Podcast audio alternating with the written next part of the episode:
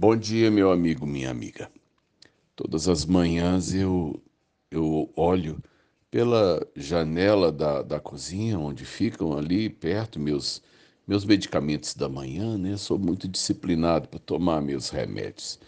E geralmente eles são guardados ali de frente à, à janela.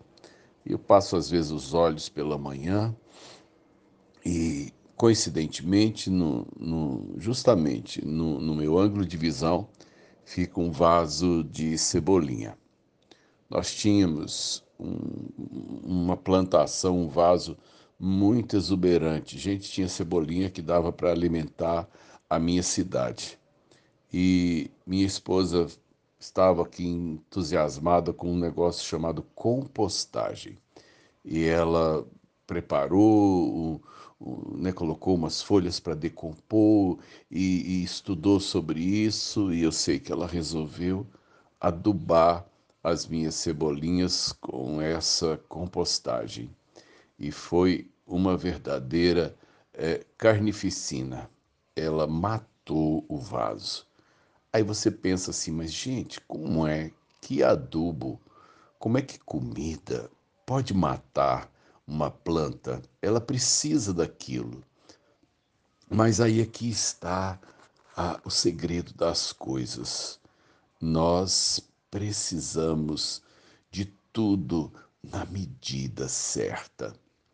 E quando eu falo que nós precisamos de tudo, é porque também nas nossas é, é, dificuldades nós também crescemos. Nós precisamos é, é, do claro e do escuro.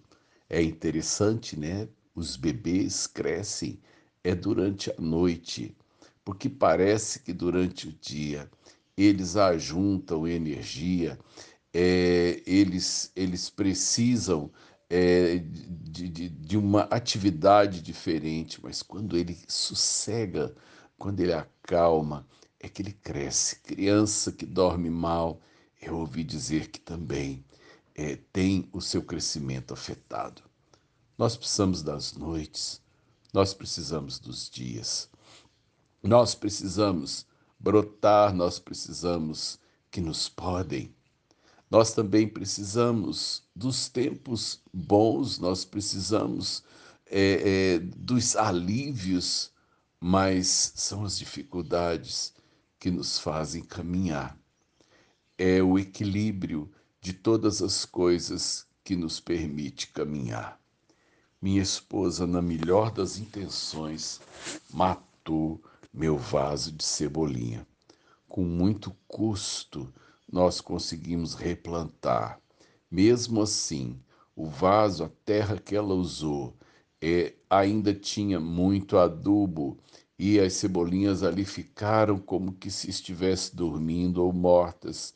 Elas não conseguiram arrancar até que mais terra pudesse ser misturada e o adubo, que é a vida dela, pudesse ser é, diluído.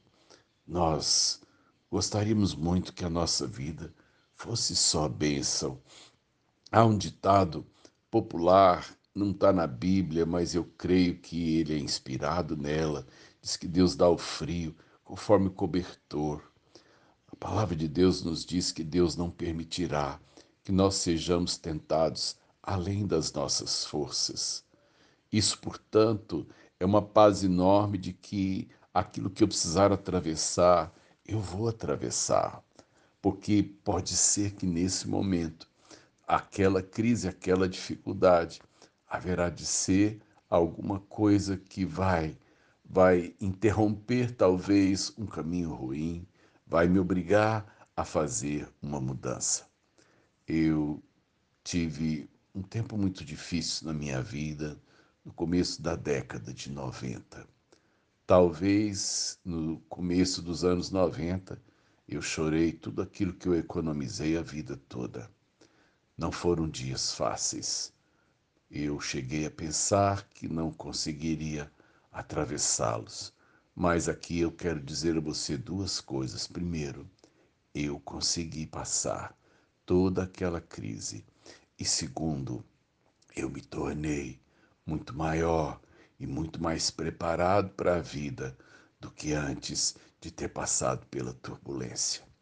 Por isso, a palavra de Deus nos assegura em Romanos 8: todas as coisas cooperam para o bem daqueles que amam a Deus, daqueles que são chamados segundo o seu propósito. Enfrente seu dia, não importa o que ele tenha pela frente. Em Deus, tudo se torna bênção. Sérgio Oliveira Campos, pastor da Igreja Metodista Goiânia Leste, graça e paz.